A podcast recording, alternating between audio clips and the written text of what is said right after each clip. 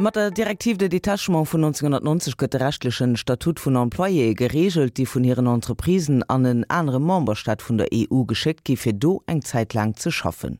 Ihre Status ass im Striden, weil se weiterhin de Vierschrifte vum Herkommtsland no solle beschäftigt gin, an da viel Manner verdinge wie de Emploien, die am jeweilige Land dohem sinn.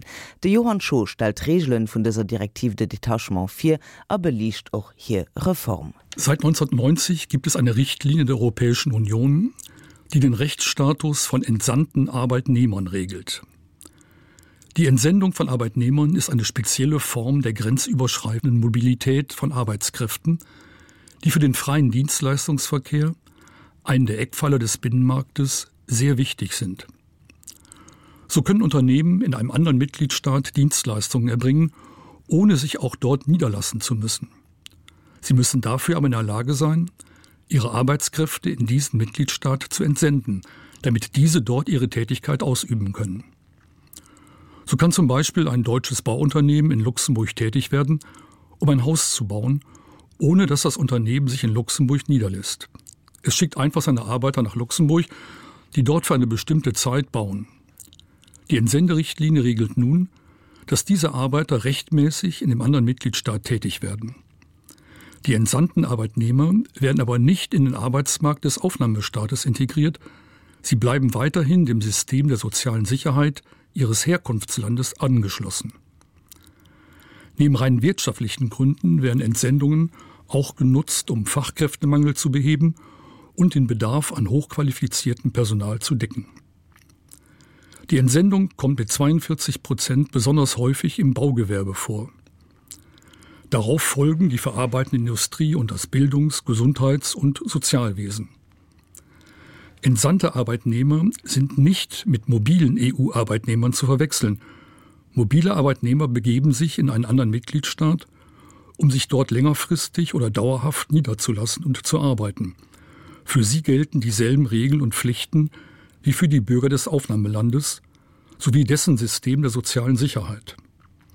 So sind auch die über 180.000 Grenzgänger, die täglich nach Luxemburg zur Arbeit kommen, keine entsandten Arbeitnehmer und unterliegen vollständig dem luxemburgischen Arbeitsrecht. Was sind nun im Einzelnen die Rechte der entsandten Arbeitnehmer? Die Richtlinie von 1996 enthält eine Reihe von Mindestbedingungen, einen harten Kern von Arbeitnehmerrechten wie Mindestlöhne, Höchstarbeitszeiten, bezahlt Mindestjahresurlaub und Bedingungen für Leiharbeitnehmer. Zurzeit gibt es in der Europäischen Union über zwei Millionen entsandte Arbeitnehmer. Ihre Anzahl ist seit 2010 um über 40 Prozent gestiegen. Im Laufe der letzten 20 Jahre hat sich die wirtschaftliche und arbeitsmarktpolitische Lage in der Union jedoch stark verändert. Insbesondere seit dem Beitritt der mittel- und osteuropäischen Mitgliedstaaten haben die Unterschiede in den Lohnkosten und Einkommensverhältnissen zu einem Anstieg der Entsendung und auch zu einem Missbrauch geführt.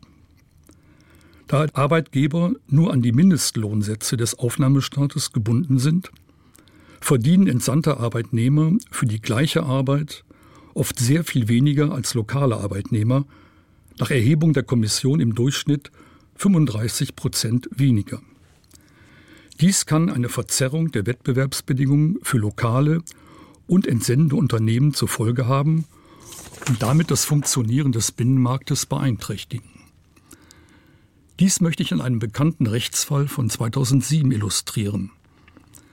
Im Mai 2004 sandte die lettische Firma Laval einige ihrer Arbeiter zur Durchführung von Bauarbeiten nach Schweden.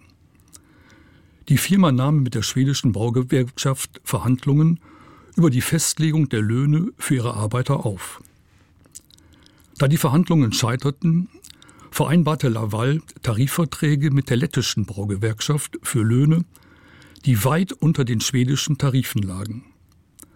Daraufhin leitete die schwedische Gewerkschaft Boykottmaßnahmen gegen sämtliche von der Firma Laval durchgeführten Baustellen ein. Dies führte zum Konkurs der Firma, die entsandten Arbeiter kehrten nach Lettland zurück. Die Klage der lettischen Firma auf Schadensersatz wurde dem Europäischen Gerichtshof mit der Frage vorgelegt, ob diese Boykottmaßnahmen gegen das Gemeinschaftsrecht verstoßen. Der Gerichtshof stellt zunächst grundsätzlich fest, dass die Durchführung dieser kollektiven Maßnahmen als ein Grundrecht anzuerkennen ist. Dieses Grundrecht kann jedoch gewissen Beschränkungen unterworfen werden. Dies gilt besonders dann, wenn dadurch grenzüberschreitende Dienstleistungen behindert werden, die dann zu einer Beschränkung des freien Dienstleistungsverkehrs führen. Der Gerichtshof trifft dann eine Abwägung zwischen dem Grundrecht, kollektive Maßnahmen zur Sicherung des nationalen Lohnniveaus und zur Verhinderung von Sozialdumping durchzusetzen und dem Recht auf Dienstleistungsfreiheit von entsendeten Arbeitnehmern. Letztlich räumt der Gerichtshof der Dienstleistungsfreiheit den Vorrang ein. Die Firma Laval ist nämlich wegen der Entsenderichtlinie verpflichtet, ein Mindestmaß an Schutz seiner Arbeiter im Aufnahmestaat durchzusetzen, einschließlich eines Mindestlohns. Dieser schwedisch-lettische Fall zeigt auch, dass die Entsenderichtlinie von 1996 zu Wettbewerbsverzerrungen führen kann. Die Kommission hat 2016 einen Vorschlag zur Reform der Richtlinie vorgelegt, um die Möglichkeit von Betrug und Sozialdumping einzuschränken und gleiche Arbeitsbedingungen für gebietsansässige und gebietsfremde Wirtschaftsteilnehmer herbeizuführen. Dieser Vorschlag befindet sich zurzeit im EU-Gesetzgebungsprozess.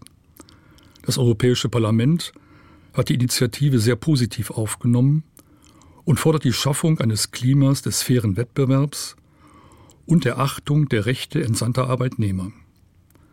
Das Parlament spricht sich für gleichen Lohn für gleiche Arbeit am gleichen Ort aus. Vorgesehen ist, dass für die entsandten Arbeitnehmer nach einer Dauer von zwei Jahren alle arbeitsrechtlichen Bestimmungen des Aufnahmestaates gelten, wie für die Lokalbeschäftigten. Außerdem soll der Grundsatz der Gleichbehandlung auch auf die entsandten Leiharbeitnehmer angewandt werden. Die Überarbeitung der Richtlinie ist Gegenstand einer lebhaften Diskussion auf nationaler und europäischer Ebene. Es geht darum, die richtige Balance zwischen den sozialen Rechten der Arbeitnehmer auf der einen Seite und dem wirtschaftlichen Wettbewerb auf der anderen zu schaffen. Bei der Konsultation der Mitgliedstaaten haben Deutschland, Frankreich und Luxemburg ihre Unterstützung für die Reform der Entsenderichtlinie zugesagt. Die mittel- und osteuropäischen Länder halten aber eine Reform für verfrüht und fürchten, dass ihre Entsendeunternehmen zu sehr den Vorschriften des Gastlandes unterworfen werden und damit ihre Wettbewerbsvorteile verlieren. Sie halten die Lohnunterschiede für einen legitimen Wettbewerbsfaktor und fordern, dass die entsandten Arbeitnehmer weiterhin dem Sozialsystem des Herkunftslandes unterliegen. Hier wird ein klarer Interessensgegensatz zwischen den alten Mitgliedstaaten und den neuen Beitrittsländern deutlich. Am 28. Februar 2018 haben sich nun die Vertreter des Europäischen Parlaments und des Rates auf eine Überarbeitung der Entsenderichtlinie geeinigt und sich für den Grundsatz des gleichen Entgelts für gleiche Arbeit am gleichen Ort ausgesprochen. Die Entsendung wird auf zwölf Monate begrenzt, die um sechs Monate verlängert werden kann. Danach gilt das Arbeitsrecht des Aufnahmestaates.